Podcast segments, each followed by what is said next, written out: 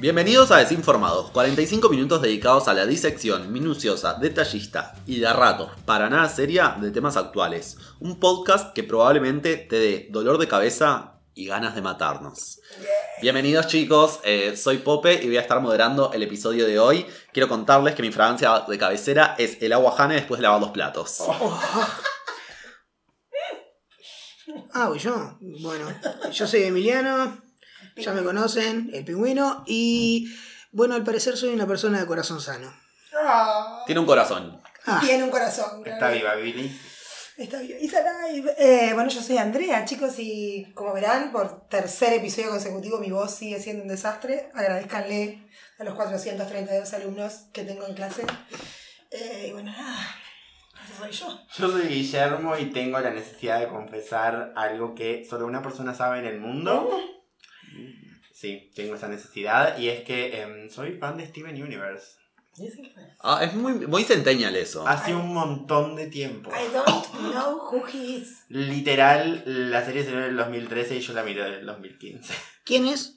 Eh, ¿Por qué, ¿Y perdón, por qué no perdón, tenías guardado perdón. todo este tiempo? Perdón, ¿Por qué no eh, puedo pero qué, ¿de qué se trata? ¿Quién es ese cara loco? Yo no Eh, sé quién es. Steven pero- Universe, Steven es un niño, esto es un dibujito. Está aburridísimo, está, no. Y, va, y sale por Cartoon Network.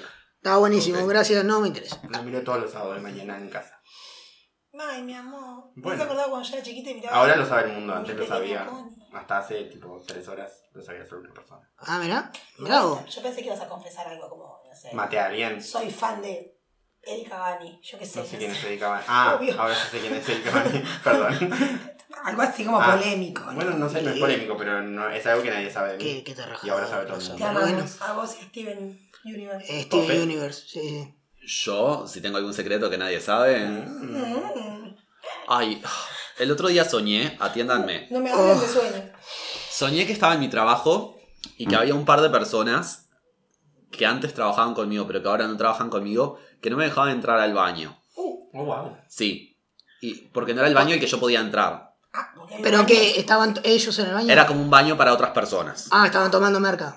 Se ve ¿El que baño? sí. Pero el caso es que no me dejaban entrar al baño. Y yo decía, pero ¿cómo no me vas a dejar entrar al baño? Tengo ganas de ir al baño.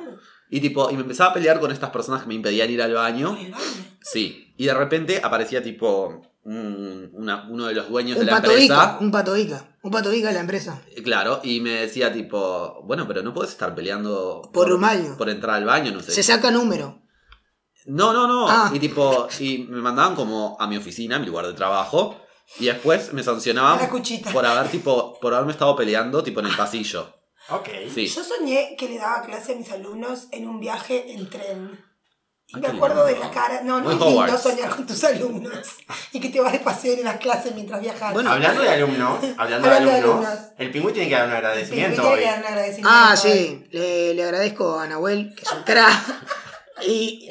Un robot es el pingüino. Ah, sí. No, pero ¿y qué le, qué le bop No, pero. ¿Qué, qué es? No sé. Es, es un, ¿Tenés es un crack, es un, es un crack que, que, que me mandó un audio y. No te lo le mando un saludo. No, claro, bueno, pero vos. Dedicado al pingüino. Y claro, y claro. Yo le voy a decir que si le siguen inflando el ego vamos a tener un real problema entre las manos y van a terminar con un eh, pingüino informados. Eh, Está, bueno, está, está de manga corta en este momento porque no le entra la ropa. porque, claro, O sea, porque no, no, no, no quepo en la puerta. Yo también En tengo ninguna. que hacer un agradecimiento y es al escucha que me, recom- me recomendó eh, como alternativa al Quigel un, sí, un lubricante que viene en polvo y ¿Y que dónde se lo venden? diluye ¿En no, no. González? Oh wait, oh, oh wait. Y que se diluye en agua y que es tipo, está re para el fisting y que se usa para hacerle tacto a las vacas. Oh my. No, no, no, esto es real, eh. No sé si quiero usar eso. Esto es real. Yo le dije, eh, Por gracias, Dios. pero no gracias. La Tendría, tendrían que ver la seguir cara. pagando, o sea, mi, mi disposición a pagar después de escuchar esto de las vacas subió tipo a Ay, 1500 no, pesos no, por no el puede Quigel, ser. o sea, Tendrían que Una ver la cara del pregunta. en este momento. ¿Alguien habrá usado crema de ordeña como lubricante? Don't know, don't know, don't care. Yo qué Es como una crema que supuestamente es muy igual. curativa. Obvio, bebo, yo si no sabemos crema la de crema Bueno, de ordeñe, pero pero- en una. Pero no para eso la sé, ahora estoy pensando. Para eso. Aclaremos. Bueno, pero es muy curativa, amiga, tiene grandes Sí, propiedades. sí, decímelo a mí, claro. Pasados los agradecimientos, Sí. tendríamos que decir las redes redes. sociales, redes Eh, sociales, amiga. Instagram, desinformados, Podcast, el 2 con 2 con un número 2. Em, Facebook también. Desinformados Podcast. Estamos en Facebook. Y si no, mail. Nos pueden mandar un mail a Ah, Gmail. y lo desinformado leeremos. podcast gmail. Somos muy originales para Bueno, elegir los hay nombres. que tener una brand. Sí, Exacto. modernos también. Todo. Igual hay mucho mensaje en Instagram. La gente se está, Me encanta, se la gente está animando. ocupando. La gente está animando, la gente comentó sobre videojuegos. Casilla de La correo gente tendríamos que puso que, mm, que estaban ansiosos esperando el cuarto, el cuarto episodio, ¿no? Sí. No, el cuartito. No, el cuartito. el cuarto episodio. Hablando del sí. cuarto. Uh. Hablando del ¡Ay, cuarto. cuartos! Estamos Habla- enganchando todo. No, no, estamos hechos unos locutores. ¿Qué nos pasó? Hablando de cuartos. Ay, ay, ay, qué ¿Escucharon hablar de los cuartos de escape? Ujú. Escape rooms. Yep. Ah, Porque salió una nota en el observador. Ujú. Ah, es cierto, sí, yo leí una nota del observador ¿Qué el leíste? otro día. Y también leí una nota muy conflictiva hace un rato ¿Mm? respecto a, a, a las tupabandas. Pero bueno, tal vez eso lo dejamos para otro momento. Eh, Hablando de los Pero, eh, pero en, en los- las tupabandas en escape rooms. Eso te iba a decir. Eh, Está todo junto. No, no, no, hable- hablemos de los escape rooms, que eh, eso es lo que vale. Básicamente es la historia del Uruguay. ¿Qué onda? Ay, qué horrible. Ay, qué feo se me dijiste, Guillermo. No deja de ser cierto. No deja de ser cierto. No, No, los eh, escape rooms. Sí, yo me enteré hace mucho tiempo de los escape rooms, no acá, porque creo que hay, en algún momento hubo uno de Harry Potter en algún lugar dando Sí, vueltas, Sí. Y en algún momento idearon uno de Doctor Who Sí. eh, también, entonces fue tipo, uy, qué idea copada, mirá, esta, esta", y de mal tiempo aparecieron acá, obviamente que no temáticos, pero aparecieron acá. Para no, pero hay, hay Sabe, temas acá, hay Hay temáticos hay acá. temáticos. Igual para la gente que no sabe, Para- ¿qué es un ¿Qué escape room? son? ¿Qué es un escape room? Por lo que yo tengo entendido, un escape room es tipo una habitación en la que te encierran tipo con 3, 4, 20 personas Sí. y en la que básicamente hay acertijos eh, que resolver, puzzles y demás. ¿Sabes cómo le decían antes eso? Antes, ¿sabes cómo le decían acá en Uruguay? De video sobre todo. ¿Sabes cómo le decían? Cuarto oscuro de Kyle le decían. Ay, qué horrible. Estaba pensando en que No, te juro que yo- estaba pensando Cuarto oscuro de Kyle le decían. Acertijos. ¿Vos conoces cuarto, a alguien que, 20 que personas. haya estado en uno de esos? Conozco gente que haya estado en. eh, Tenés que usar el ingenio para lograr salir. Mm. No, yo no, yo nunca estuve, pero. No, nunca lo, lle- nunca lo llevamos Ay. a. No, no. Gracias a Dios, no. No, no, sería, sería divino No porque. sucederá. ¿Cómo fallamos? Una, una, una persona ¿cómo de. ¿Te imaginas? Bueno, Yo de mano en los bolsillos ahí. ¿eh? ¿Cómo falla? De- Igual de- nos estamos reyendo por las ramas y nos, van nos va No. a matar la audiencia. el, el, el cuarto oscuro. eh, el, el cuarto oscuro. El cuarto, Ah, bueno, en una. En una el pingüí. Contanos el el, cuarto el oscuro. cuarto, Cuéntanos, el- cuarto de escape, esto. Yo lo ofrecí como eh, retiro, eh, como ida final a- de la empresa de fin de año. Y no quisieron. No, me mandaron a el cagar. cuarto oscuro ahora, Me mandaron a cagar, No, porque bueno, nosotros en realidad ideamos como co- cómo seríamos nosotros cuatro, por ejemplo. Desinformados en un cuarto. Ay, qué divino. En un cuarto escape. de escape, te Nos al matan, oscuro. nos Iba a salir cuarto O sea, oscuro y iba a no- ser un o sea desastre. termina el no tiempo, termina el tiempo y nosotros seguimos en el Depende cuarto. de la dificultad. No, yo creo yo que uno fácil, tipo, nosotros lo, lo sacamos. No, pero igual no hablemos de nuestros roles también. también, porque yo siento que el pingüino y yo estaríamos como ahí como luchando el puzzle y Andrea estaría diciendo, "Eh, bueno, en una, estoy hace una hora sin fumar, necesito salir de acá, sáquenme de acá, ¿qué hacemos acá? ¿Por qué están pensando y no están haciendo? Sí, a mí me sacaría un poco de Sí. quicio, tipo... Pop estaría tipo viendo la decor. Sí, no, a mí me sacaría de quicio No. el pensar sin hacer. Eh, Porque yo tengo que ejecutar en el momento Sí. que pienso. Yo ¿No puedo estar agarrando tipo... una silla y dándola contra la Me pared se agarro, me siento acá 20 minutos, planifico todo. A mí No, siento que me ¿qué parecería, me parecería muy asqueroso, tipo, yo siento que no querría tocar las cosas y estaría tipo cruzado de brazos, esperando, tipo, tratando de resolver todo con los brazos cruzados. No, es muy co- a mí me resulta copado. Nosotros, de hecho, con las chiquilinas, con las chicas, siempre quisimos ir. No, yo creo que me gustaría ir también, A mí pero también. Eh, evidente- evidentemente, si, si llegamos a un cuarto oscuro. eh, No, oscuro no. Oscuro, ay, por dale, favor, Juan. por favor. ¿Cómo estás Un con el cuarto de oscuro, escape. Llegamos a un cuarto de escape y, y el mérito de salir es de aquel, y- de aquel y Ay, mío. ya O sea, bueno, yo creo que acá, acá hay un desafío. y- y-. Acá hay un desafío. Un desafío fue instalado. Que Y bueno, usted- tenemos que ir a un Nacho- cuarto oscuro. Nacho y Andrea contra Ahora nos vamos a sacar la idea del cuarto oscuro de la cabeza, chicos. Vamos a apagar todas las luces. En mi casa no había luz, eh, chicas. ¿Saben qué? Yo vivo en un cuarto oscuro. Ay, real, eso es Estuve todo el día en un cuarto oscuro. A mí, a mí me gusta, a mí me gusta el concepto.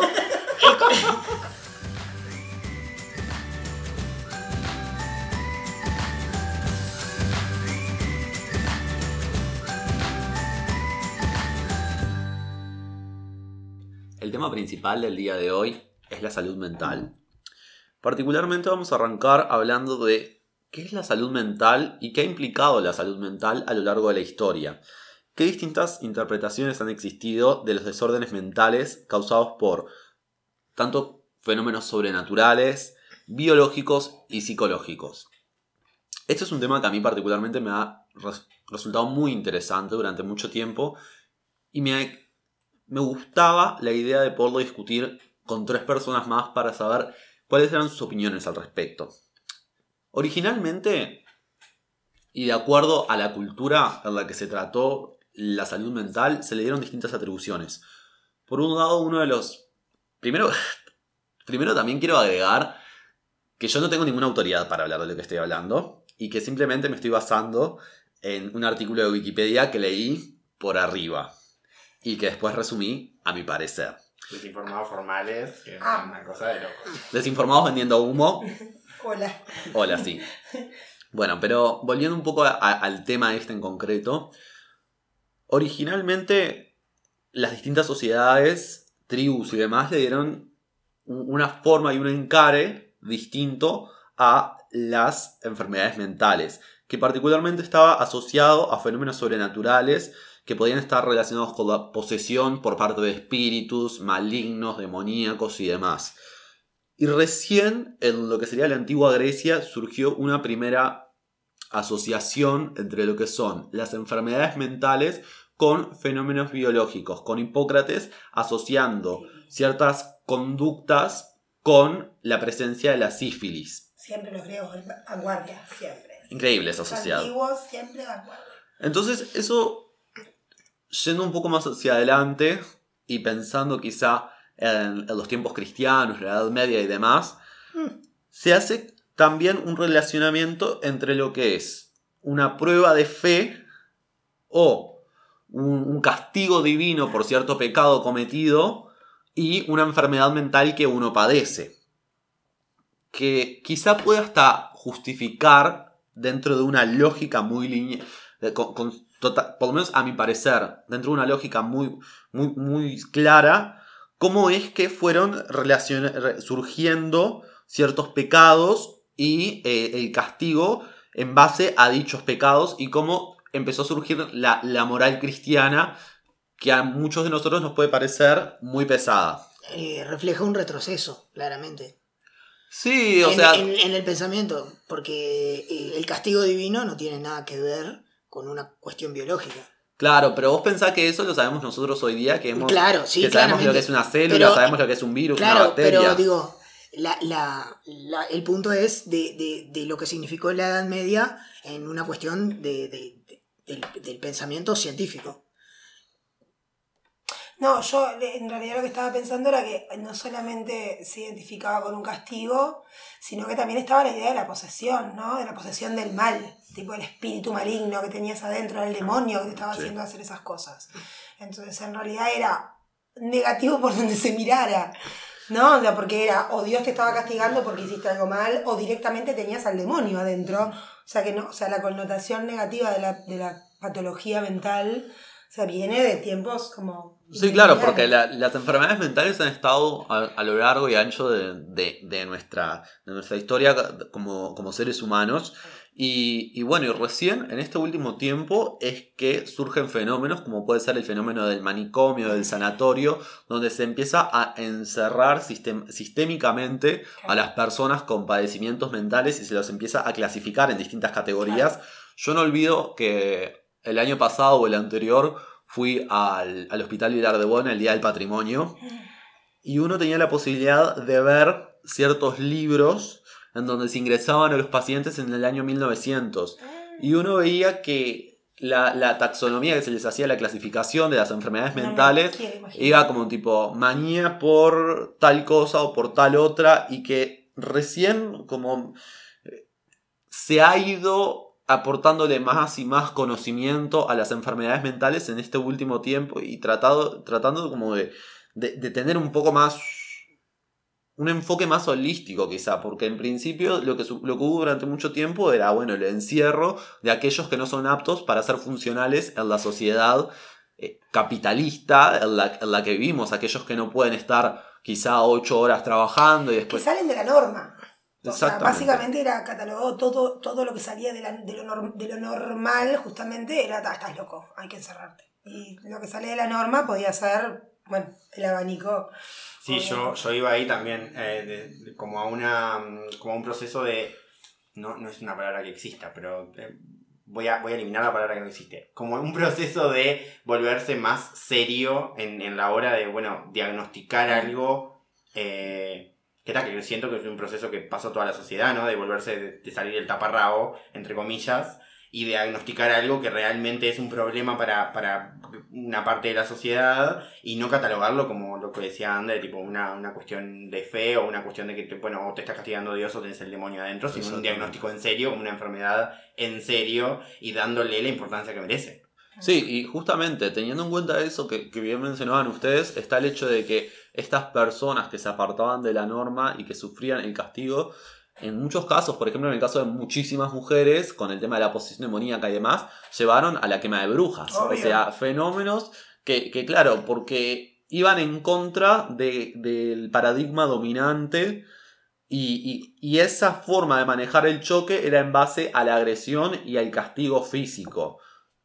Yo, eh, ahora que mencionaste eso de la quema de brujas y de la mujer, un, un factor que se, que se repitió bastante en la historia, sobre todo desde ese tiempo, es que también o sea, la mujer, al ser asimilada como más débil mental que el hombre en ese momento histórico y en esa cultura, también se la veía más propensa a las enfermedades mentales, obviamente, y a la posesión demoníaca, y bueno, no, ¿no? y con todo el, La famosa histeria. exacto, entonces era como que también había una asociación bastante misógina de la enfermedad mental y la mujer, que en el hombre capaz que no, no, no era como la primera idea, ¿no? No te venía enseguida la idea de así debe estar padeciendo alguna enfermedad mental, pero la mujer sí, ¿no? Entonces de ahí surgen mucho más adelante, sí, obviamente temas como la histeria y bueno, y cómo ciertas patologías se presentan solo en la mujer, ¿no? O quizás también eh, hay un, un- un grado más de tolerancia cuando el hombre se presenta síntomas Como todo en la vida. Que cuando la mujer los presenta. Como toda la vida. Eh, Ver capítulo 2 género. Claro, eh, Igual- digo, que se ve como que el- el- un caso quizás el- el- el- la ninfomanía, digamos, que se le, se- antes se lo condenaba mucho más si era una cuestión de la mujer o si era del hombre. Entonces, eh, quizás la tolerancia era lo más chocante en ese momento. Igual- o- Igual es medio, es medio paradójico eso, porque en cuanto a la. Hoy en día, en cuanto a el varón manifestando patologías mentales, el, el varón manifestando depresión, el varón manifestando angustia, el varón manifestando. Ah, sí, claro. ¿Hay más tolerancia en realidad? No, ahí no, Mm, no, ahí no. Bueno, en realidad es complicado. Más o menos como para liquidar un poco el- esta breve introducción, quería agregar otro factor en consideración que ha sido en este último tiempo de mucha prevalencia en el encara de la salud mental, que es el enfoque del psicoanálisis. Que asimismo, como el de la psiquiatría moderna, empieza a separarse del tratamiento tradicional de las enfermedades mentales. Que estamos hablando de tratamientos tradicionales de la salud mental, como era hacer un agujero en el cráneo para descomprimirlo. Con los choques eléctricos. Entonces, o los choques eléctricos los choques eléctricos se siguen usando. siguen usando. que se siguen usando. Pero, por ejemplo, el psicoanálisis en ese sentido fue sumamente revolucionario porque empezó a ver que quizás ciertas cuestiones que eran percibidas como una enfermedad mental podían llegar a tener un encare desde la consistencia, desde el acercamiento y desde el tratar el origen de, de ciertos eventos traumáticos eh, en, en, eh, en circunstancias que pueden resultar problemáticas para uno en el tiempo posterior. Claro. Entonces, por eso creo que eh, fue revolucionario el aporte del psicoanálisis y de las distintas escuelas de pensamiento del psicoanálisis. Más o menos algunas preguntas que me habían surgido y que me gustaría que podamos discutir entre todos. Ok. Se, se dan Dispare. Exactamente. Algunas preguntas serían, por ejemplo, ¿cuáles han sido momentos críticos en nuestra vida en materia de salud mental? ¿Y en qué momentos hemos sentido que nuestra salud mental ha estado en jaque? Yo no pretendo que hablemos concretamente de quizá experiencias concretas, de decir, pa, no, fue cuando, Cuando me pasó tal cosa. cuando me pasó tal cosa, pero sí lo que pretendo es como a, a- a grandes rasgos que podamos hablar un poco de qué momentos han sido aquellos que nos han justamente eh, trastocado un poco nuestra salud mental. ¿Puedo decir qué momentos no me han tocado? Sería ¿Puedo más decir fácil. toda la vida? Sería más fácil. En mi caso particularmente yo siento que, que ciertas cuestiones quizá desde mi, mi- mi desarrollo personal y desde el irme adaptando a nuevas etapas de vida, jugó un rol muy importante en mi salud mental y, y en cierto momento a mí me, me supo jugar un- una fuerte pasada. Ustedes, por ejemplo, en su crecimiento, ¿cómo, cómo se sintieron? Para mí, eh, el tema de la, de la niñez y la adolescencia es, es un proceso complicado. Que levante la mano para el que no lo fue en cualquier aspecto, no hablo por ser parte de la comunidad LGBTQ. No. O sea, para mí la niñez y la adolescencia son. Es como salir ileso de la niñez y la adolescencia es como. La ¿Qué es eso? La adolescencia es un bicho inmundo. Es, wow, es como bastante complicado. Entonces yo definitivamente elegiría la adolescencia. Entre la niñez y la adolescencia, no sé. Yo creo que la niñez. Para mí, la ni- en mi caso, particularmente, si me preguntas directamente a mí, la niñez fue como un poco más determinante que la adolescencia. La adolescencia ya estaba lidiando con cosas que me habían pasado cuando era niño. Yo en realidad eh, creo que iría, sí, obviamente que todavía, todavía se cataloga como adolescencia, pero ya capaz que la adolescencia más, más, más tardía, tipo yo, mi quiebre fueron tipo los 17 años. No, cuando yo salí del, del colegio, terminé el liceo y entré tipo a, a los estudios terciarios. Que claramente, bueno, fue cuando empecé a tener psoriasis, ¿no? o sea, claramente. Manifestación de la O sea, psiquis. hay una manifestación de la psiquis que es clara y, y a partir de ahí no se me fue nunca, fue tipo perdí peso, o sea, tuve problemas metabólicos, que claramente yo lo asocio con el cambio, sí, con el cambio, el tener que empezar a afrontar otro tipo de vida, otra, otra responsabilidad, otro, el pasaje a la adultez. Fue como, ¡pah! Y a Sí. partir de ahí no se fue nunca. Sí, en lo personal también. El pasaje a la, a la adultez o a la.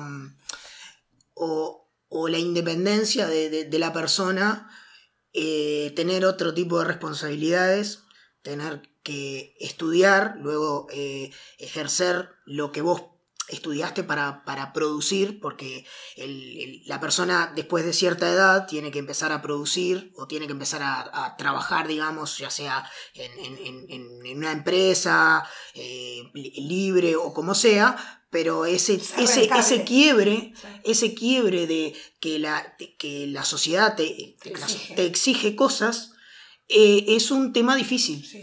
Entonces cuando, cuando vos este, tenés ese, ese, ese quiebre, te pasa que te cuestionás un montón de cosas. Empezás a, a- a revisar y empezás a analizar de que hay cosas que no van a volver, hay cosas que tenés que asumir y hay cosas que te tenés que hacer cargo que antes no lo hacías. Bueno, en mi caso particularmente fue muy traumático eso, porque fue causado en base a un evento que cambió de la noche a la mañana mi, mi estilo de vida totalmente. Y, y justamente ese trauma, yo lo tengo que decir, a mí me costó años recentrarme y asumir el nuevo, el nuevo rol de vida que, que, que estaba ocupando, que en parte implicaba eso de ser productivo y demás, y en parte implicaba la pérdida total de la red de contención que son los padres y demás. Pero quiero agregar algo, que quizá en la crianza de, de otras personas y demás lo vemos muy presente. Yo creo que al final del día es saludable que los padres preparen a sus hijos para que puedan volar, para Sacaste- que los empujen del porque justamente lo que quería decir tenía que ver con eso, que en realidad termina resultando tan chocante y todos coincidimos en, esto, en este pasaje de ser chico a empezar a ser adulto, porque no te preparan en realidad. O sea, porque vos en, al- en- o sea, en, en la educación no te preparan, porque capaz que en tu casa te, te miman, te contienen, te aportan, te ayudan, ¿no? Te quieren, o en una bien, ¿no?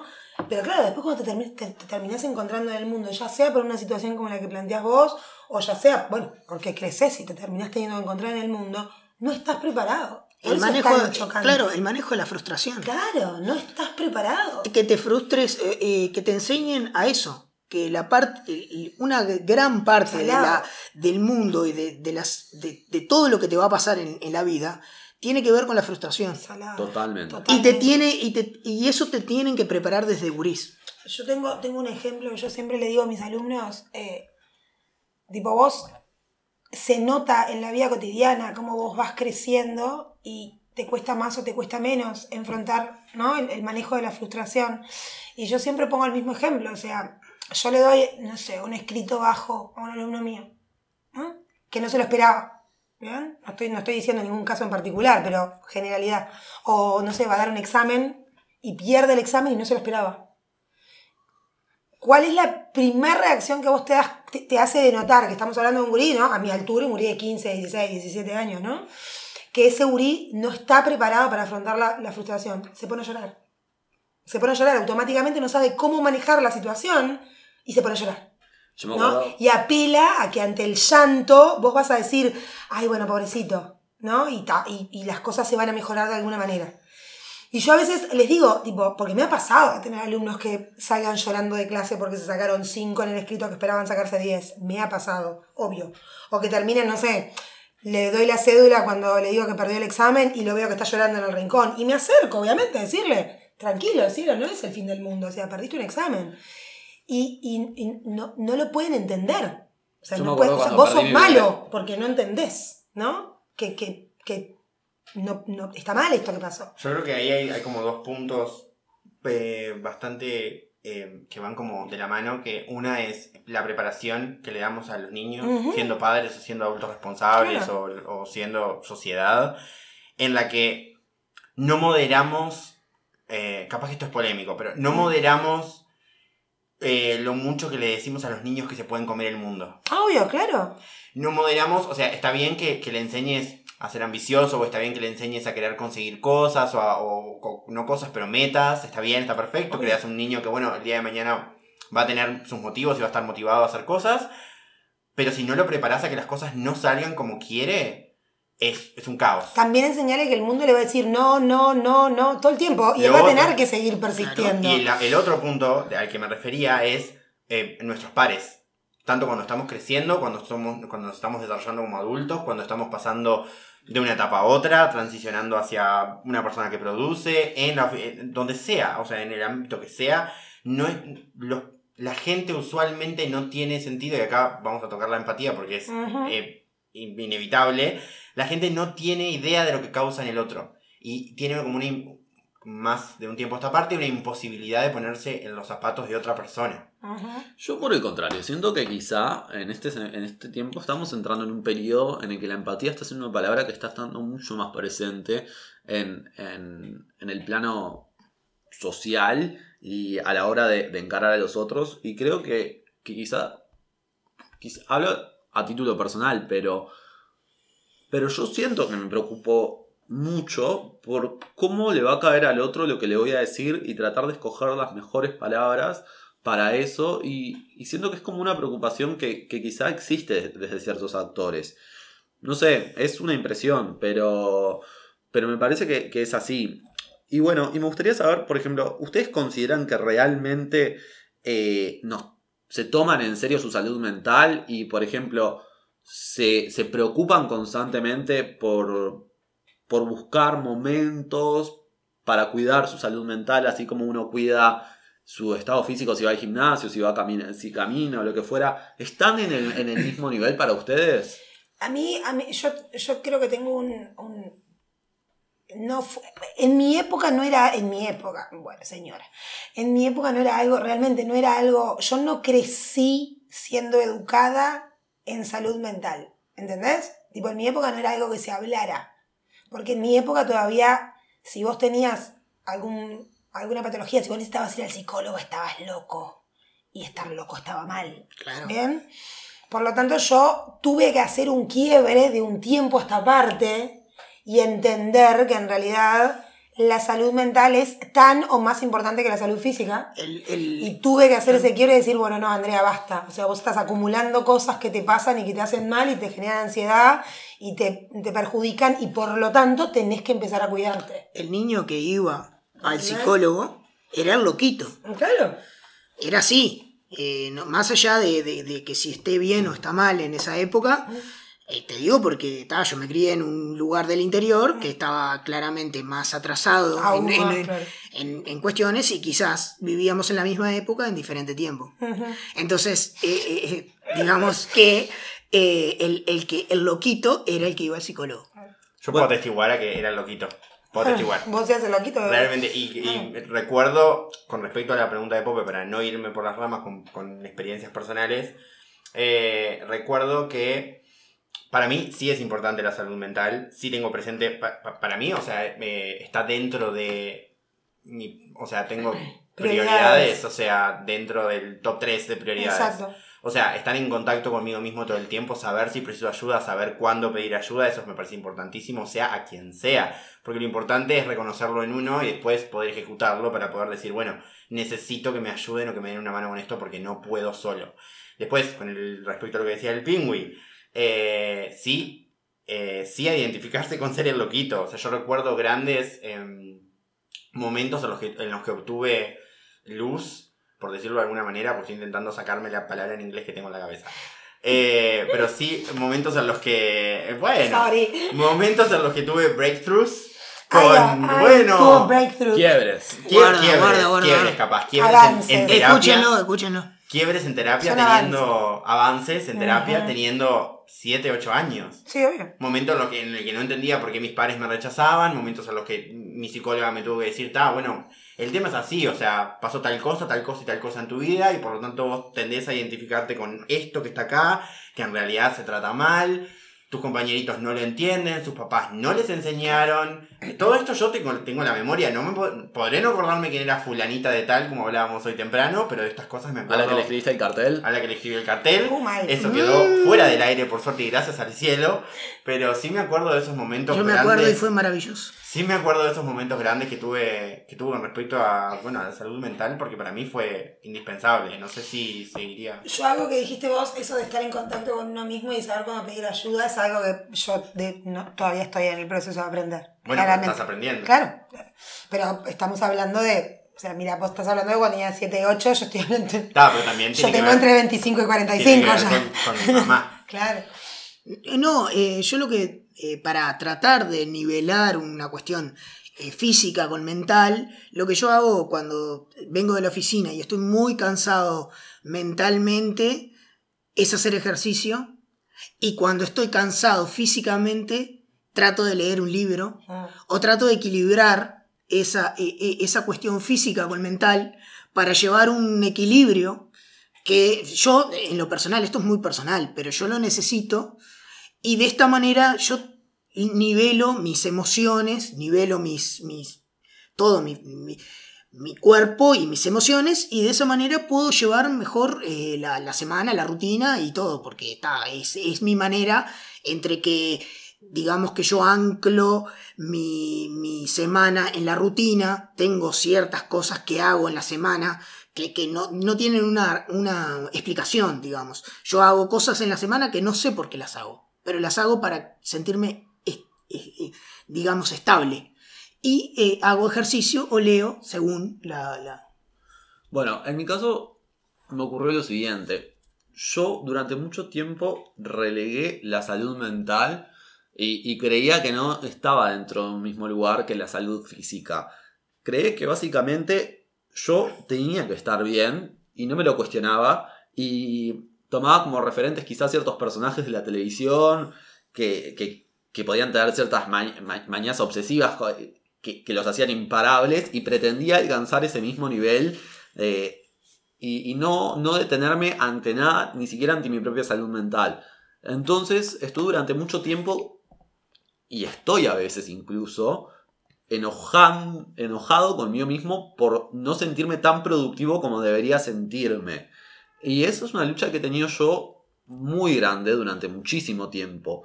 Cuando arranqué eh, mi primer proceso terapéutico yo era adolescente y lo ne- negaba eh, el ir al psicólogo, me peleaba por no ir.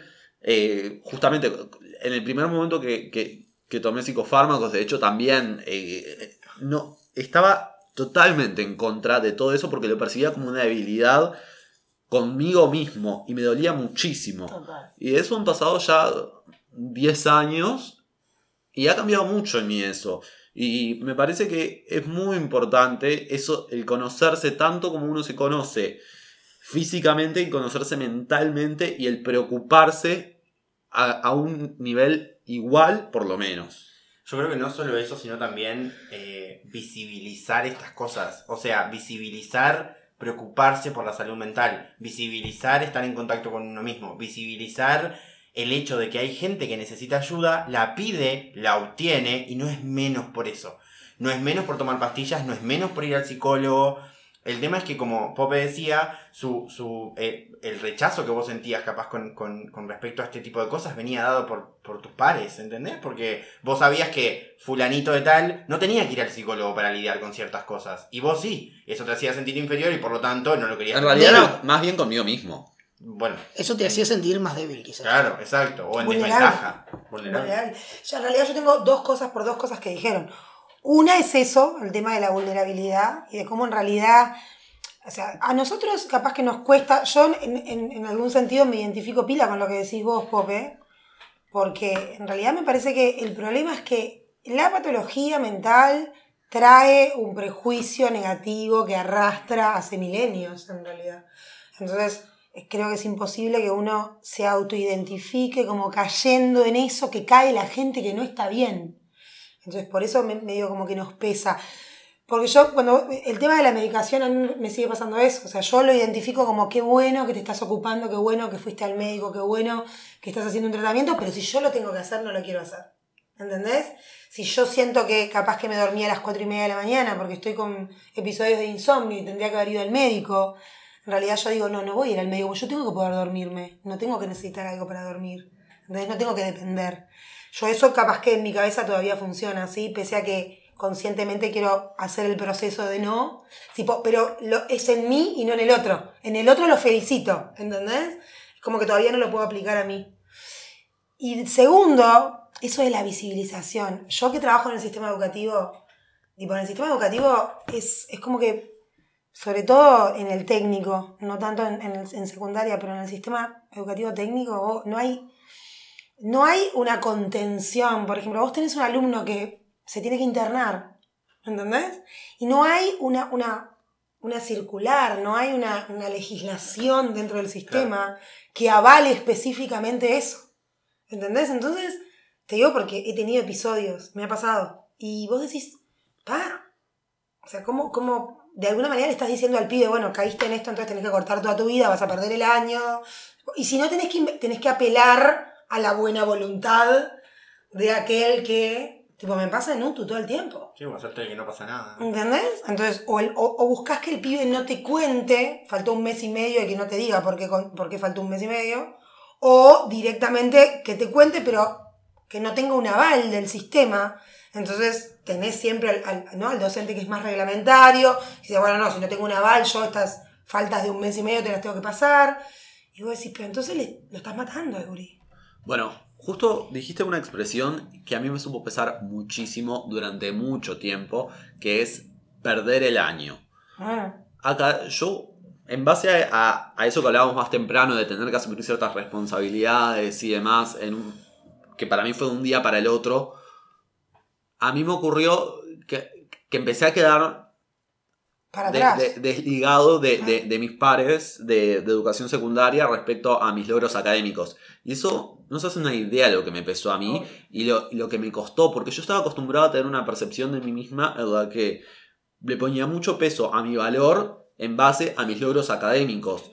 Y tener que hacer esa transformación de paradigma de decir, mi valor está en otro lado y si no alcanzo tal logro, igual sigo siendo yo, a mí me supo costar muchísimo. Y de hecho, en uno de mis procesos terapéuticos fue el, objeto que, más estuve trabajando. Y justamente respecto al tema de los medicamentos y demás, creo que, creo que sí, que todavía hay, muchas visiones que, se encuentran y que son distintas. Y, que bueno, que está bueno que lo podamos conversar y, y justamente siempre saber que son cosas que se tienen que hacer con un profesional de por medio, una persona que, esté al tanto, que nunca es bueno eh, tomar sustancias eh, y autocontrolarse porque en realidad no, es la vía. No, no, ni pedo, obvio. Yo quiero meter un avisito chiquitito y es que eh, es medio superfluo. Pero antes de que pasemos a la próxima pregunta, que sé que Popelas tiene, tiene las preguntas en la mano. yo si estoy, estoy ah, en, hablando con alguien en términos eh, vamos a poner, estoy hablando con alguien en términos románticos, si esa persona me dice yo hago terapia, yo lo veo como algo súper positivo. Obvio, sano. no es- obvio. Para mí dejó de tener, capaz que como una persona que hizo terapia mucho tiempo, capaz que como una persona que reconoce su salud mental, que le presta atención y que le da importancia, para mí no tiene, o sea, tiene cero connotación negativa el estoy haciendo terapia. Para mí es todo lo contrario, o sea, yo lo, lo asumo como, como algo bueno, como una parte positiva. Ah, Pero el estigma sigue existiendo. No, obvio que sí. En mi Sí. caso no es, no es ni en pedo el, el, el, el- general. O sea, para mí no, para que- vos no, para nosotros No, obvio. no, pero el estigma está. Obvio. El estigma está porque A yo mí, te, a mí me o sea, interesa. estoy con gurises adolescentes todo el tiempo y los gurises no te lo dicen. Obvio. Porque tienen miedo a que vos digas, ay, el loquito este, claro, con razón. Y aparte, o sea, imagínate que si tienen miedo de decírtelo a vos, que sos tipo, debes ser una de las profesoras más, abi- profesoras más abiertas que tienen en. Me ha llegado a pasar de que nos... Me atacó el perfume, chicos.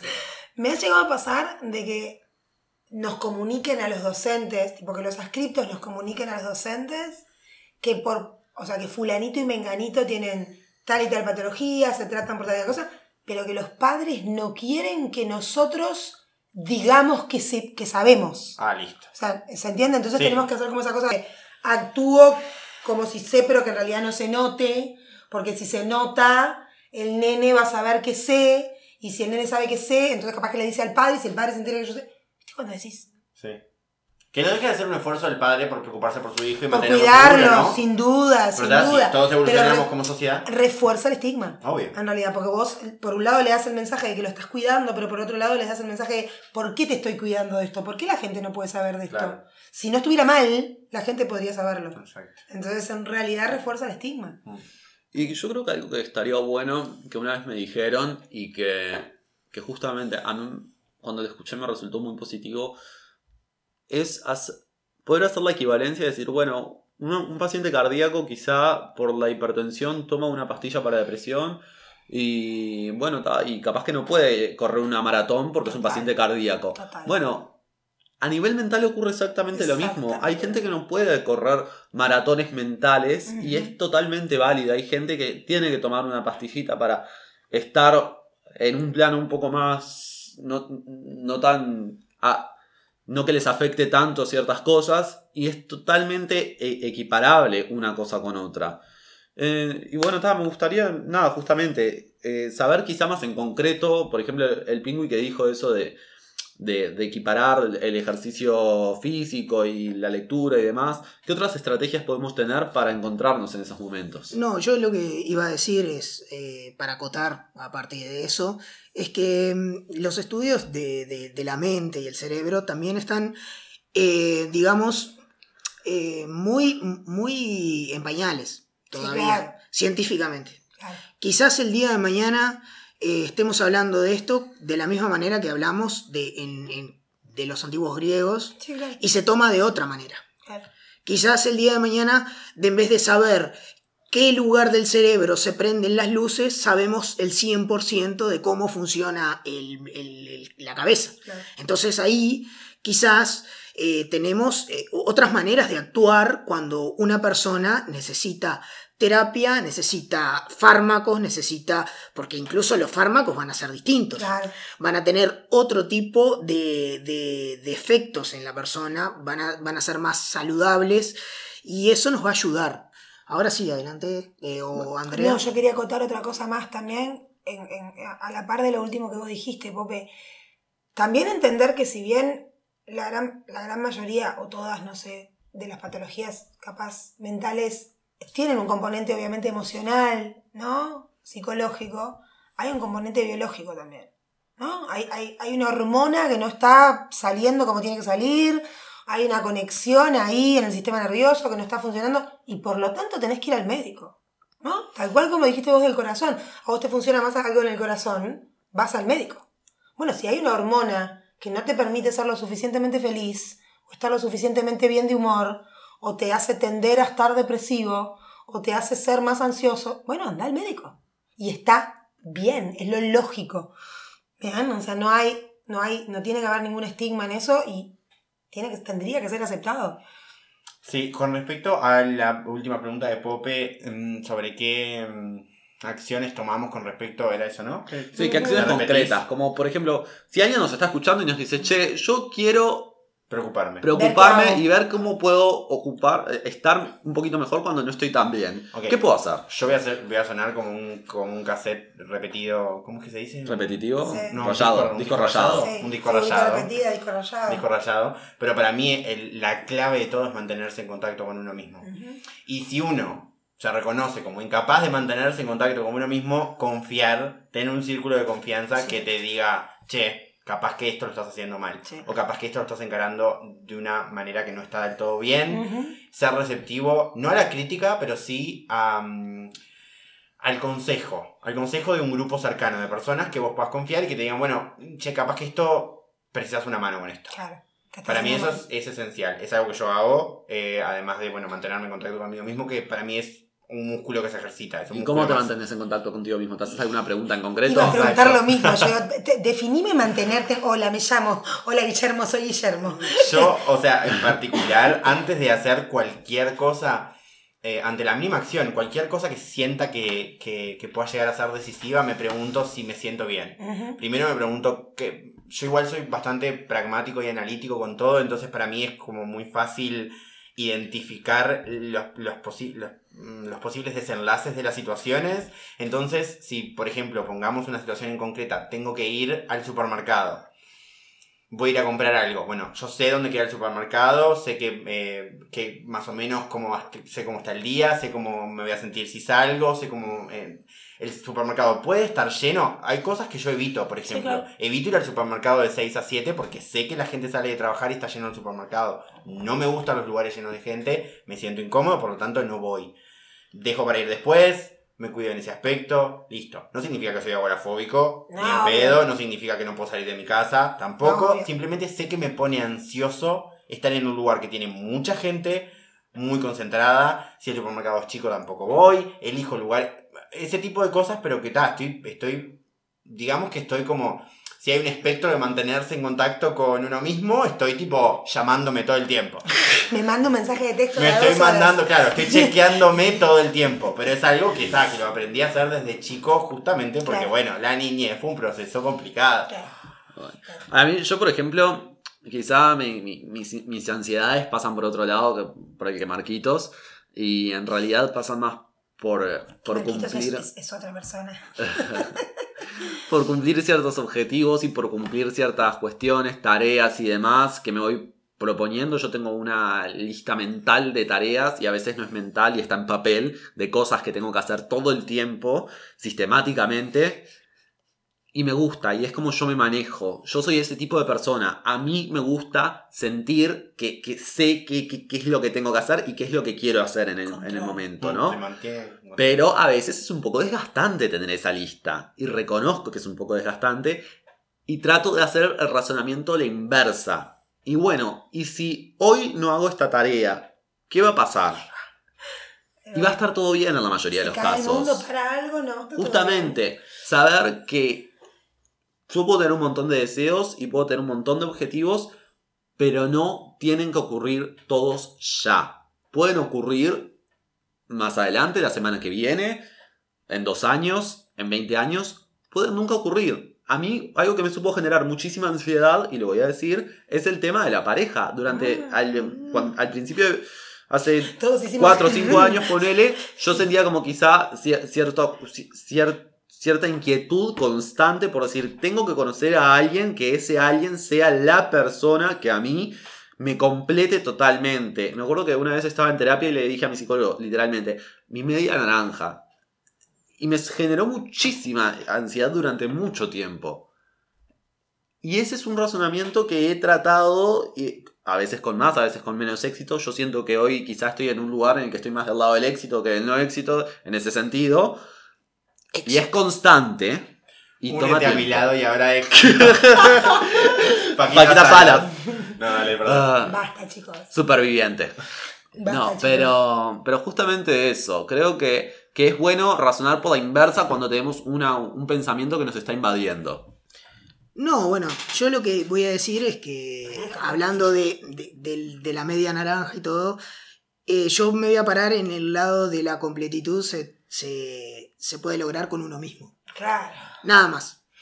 El- solamente vos podés ser, estar completo con Sos. vos mismo. Sos como. Nada más. Y esa es la, la- la manera de, de lograr, digamos, eh, un equilibrio, tanto mental como físico. Y, y- y está bien. eh, yo en lo personal, eh, a mí me gusta planificar. Planificar cosas. Planifico eh, la, gran mayoría de las cosas que hago en un día y me, me apego a la rutina y de esa manera llego a un nivel eh, aceptable de, de- de estabilidad emocional, mental, física. Yo soy una persona que nunca fui a terapia, no sé lo que es ir a terapia. Quizás el día de mañana eh, la necesite. Lo gordo, así En que este momento, en, en este momento, no sé si... Yo estoy tipo terapia fan. Claro. Le recomiendo a todo el mundo que anda terapia, anda terapia. Yo, eh, yo lo que, lo que todavía no, no sé si eh, es como una bala que tengo para, para gastar. Eh, todavía no, todavía no, no, lo he- no la, Qué uti- no la he utilizado porque realmente no, no, no En siento que la necesite. Bueno, bueno, La no sé, no sé. Van Halen sos vos. Déjame, agregar, cállate la boca un poco. Bueno. Cállate la boca un Mm. poco. Pepita la pistolera.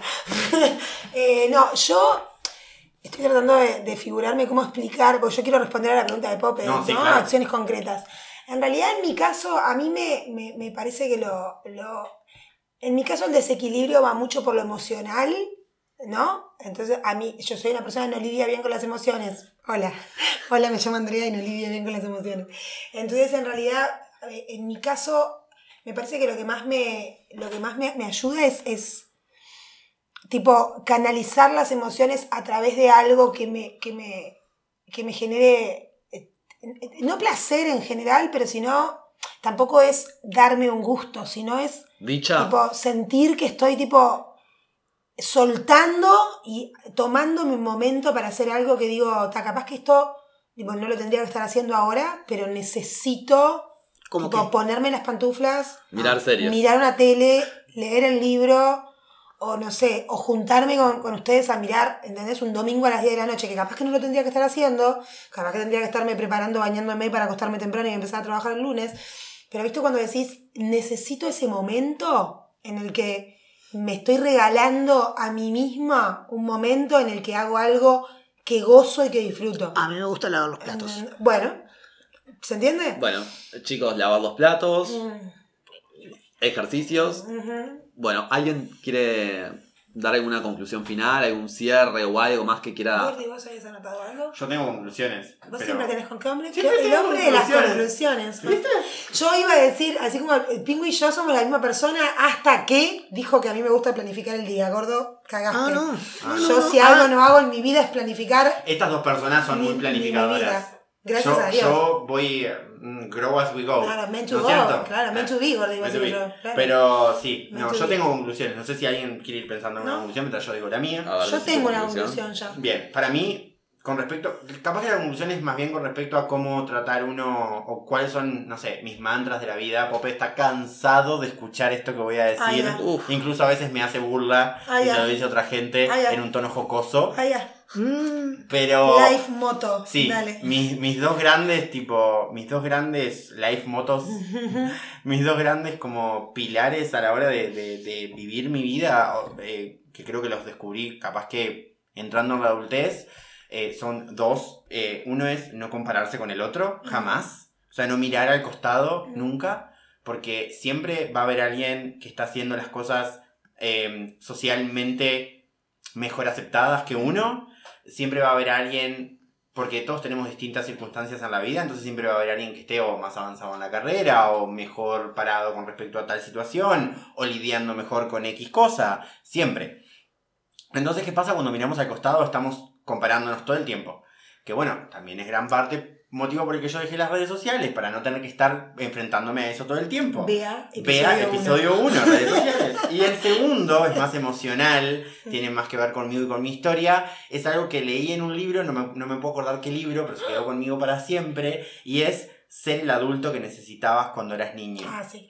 Para mí eso tiene como una importancia, no sé, o sea, para mí es como una de las cosas más importantes en mi vida, porque yo necesité una figura eh, específica cuando era niño, mientras crecía, y no la tuve, no la encontré entre mis padres, no la encontré entre los adultos responsables en mi vida, por más que fueron muchos y muy exitosos en lo que estaban haciendo, pero sí eh, ser, ser esa persona que, que uno necesitaba cuando, cuando estaba creciendo. Para, ¿Por qué? Para mantenerse en contacto con el niño interno, que siempre es bueno, y para cuidarse a uno mismo, porque uno nunca es más vulnerable que cuando era nenito. Sí, claro. ¿Conclusiones tú tenés? Sí, yo en realidad mi conclusión, no sé si es tanto una conclusión, sino como lo que más resalto, que sería como lo que, aquello con lo que te tenés que quedar con respecto a, a esto que tiene que ver con salud mental. Y es que, o sea, es- nos urge vivir el- para eliminar el estigma que tiene la salud mental. O sea, a mí me parece que es urgente, porque me parece que es una de las, de las cosas que nos pasan que menos atacamos o que menos nos tratamos o que menos conversamos, justamente porque son de las que todavía conservan más el estigma. Entonces, y, y voy a lo que decís vos, si vos agarrás a un gurí que tiene 10, 12, 15 años, que ves que tiene algún, o sea, que emocionalmente no está pudiendo manejar o que, o que tiene alguna patología en particular y le representás que está mal, lo matás, Mm. ¿entendés? Lo matás. Entonces me parece que sacarle el estigma y educar en que la patología mental es una patología más, como podés tener, como dijo Pope, un problema del corazón, como podés tener un Asma. problema asma, algo con lo que tenés que vivir el resto de tu vida. Y bueno, si es asma, vas a ir al médico y te vas a ocupar. Y nadie te va a tratar mal porque tengas asma.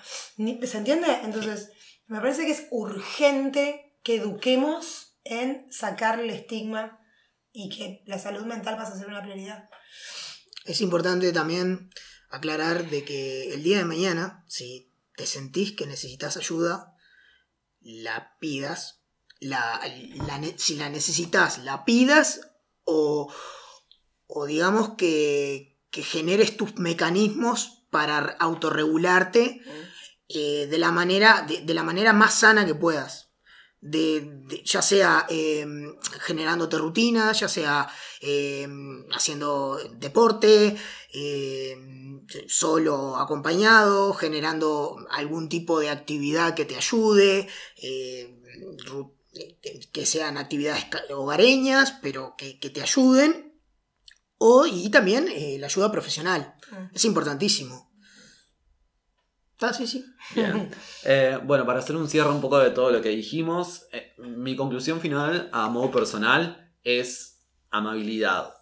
Amabilidad aplicada con otros cuando quizá no recibimos amabilidad, porque quizá cuando no recibimos amabilidad y nosotros tampoco devolvemos amabilidad, nos sentimos muy mal con nosotros mismos y a su vez esos esquemas mentales de falta de, de- de amabilidad, falta de empatía y demás, nos van quedando adentro y los terminamos replicando con nosotros mismos. Total.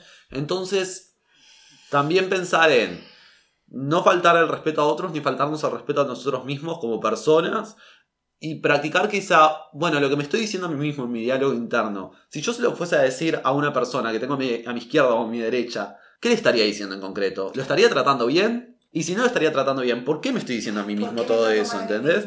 Entonces, bueno, esa me parece una, una conclusión que, que está linda para, para tener. Y bueno, con toda esta charla emocional de nuestro interior y demás, yo solo tengo ganas de abrazarlos y después de abrazarlos, de ir al baño porque tomé mucho té. Me estoy Así que bueno, mucho pichí, chicos. cerramos Los esta tanda. amo, pero quiero ir al baño. y nos vamos a tirar la cadena.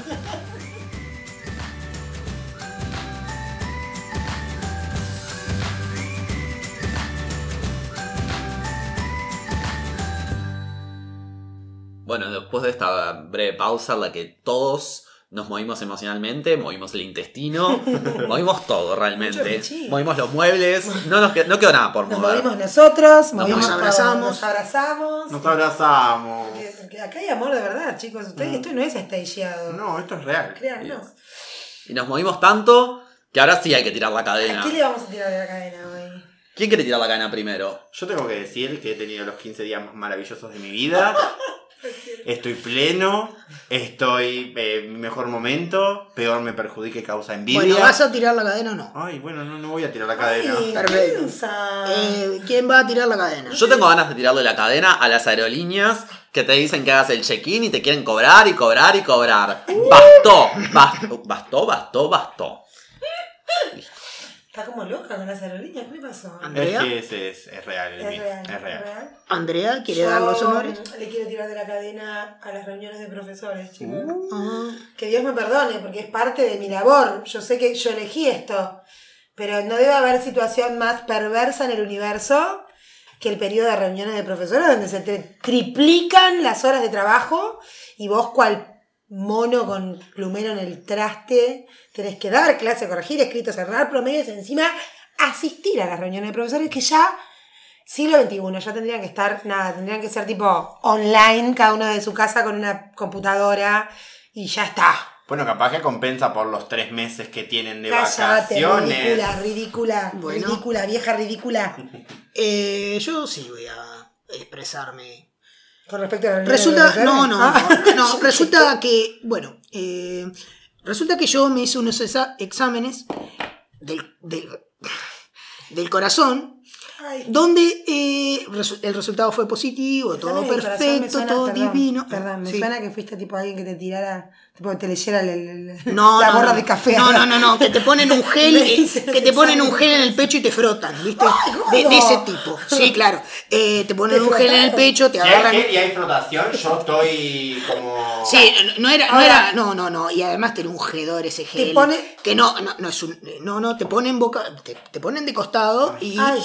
Same. Ay, Eh, te ponen de costado, te agarran con un gel, te ponen el, el- con un aparatito y te pasan, te pasan y se fijan a ver si late tu corazón, ¿no? ok. Un doctor Que lo a- hace. Asumo que te frotan el mismo lugar que te ponen el gel, ¿no? Eh, eh, sí, en el mismo sí, lugar. Sí, sí, ok, sí. ok, ok. Sí, sí, eh, el gel está frío, pero tal, no pasa nada. Este, la el cuestión. número del cardiólogo. Bueno, ta, la cuestión es que el, el doctor, el doctor, e- era un crack, ¿qué pasa, pibe? No sé qué, todo, todo muy lindo, todo perfecto, todo divino. Yo salí, me dijo, no, mira, tenés el corazón normal, tenés todo normal, mira, Bueno, eh, todo normal. Eh, bueno, ta, lo que pasa es que no me conoce del todo, pero eh. Y después resultó que yo llegué a mi casa después de todos los análisis, análisis de sangre, todo, todo salió perfecto, todo. Y al ratito me suena el celular. Sí, está, yo atiendo nomás. Y me dice, no, te llamamos del sanatorio. Ay, la mierda. Ay, ya. Ay, ya. A la puta. ¿Cuánto tiempo me queda? Ah, eh, yo dije, me muero. No, mira, eh, por petición de, de- del, del doctor, del doctor, y yo dije, a la mierda, ¿qué me habrán detectado? Me dijo que estaba todo normal. Ahora que me muero mañana, me encontraron un problema. No, dice que se olvidó la llave del consultorio y está, está afuera, quedó afuera del consultorio y alguien, en, algún paciente se llevó la llave.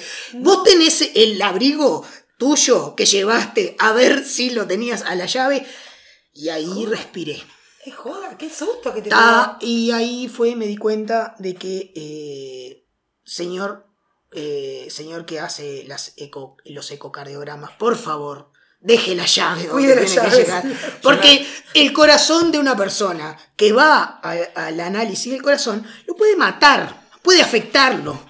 Eso te iba a decir, que suerte que estaba sano, Que ¿no? Porque estaba- si no, después Sí, de ese episodio. Sí, bueno, amigo, yo, me yo sentí como el, el- el- la única, el único joven que estaba ahí. O sea, que todos los demás que estaban Mm. los mató. mató a todos los demás. Yo me arrepentí y sí quiero tirar de la cadena algo, Oh chicos. my. Bueno.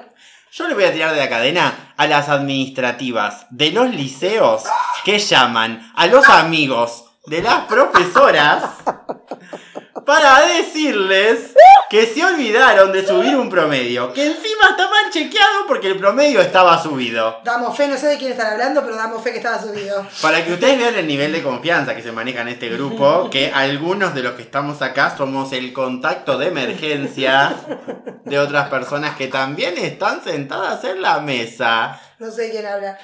No tengo ni idea. No tengo ni idea. de Bueno, quién habla. desinformados, muchas gracias por este precioso episodio. Repasamos las redes. Ay, sí. Instagram, eh, Desinformados Podcast, 2 con el 2. Facebook, Desinformados Podcast. Y El Gmail, ¿no? También.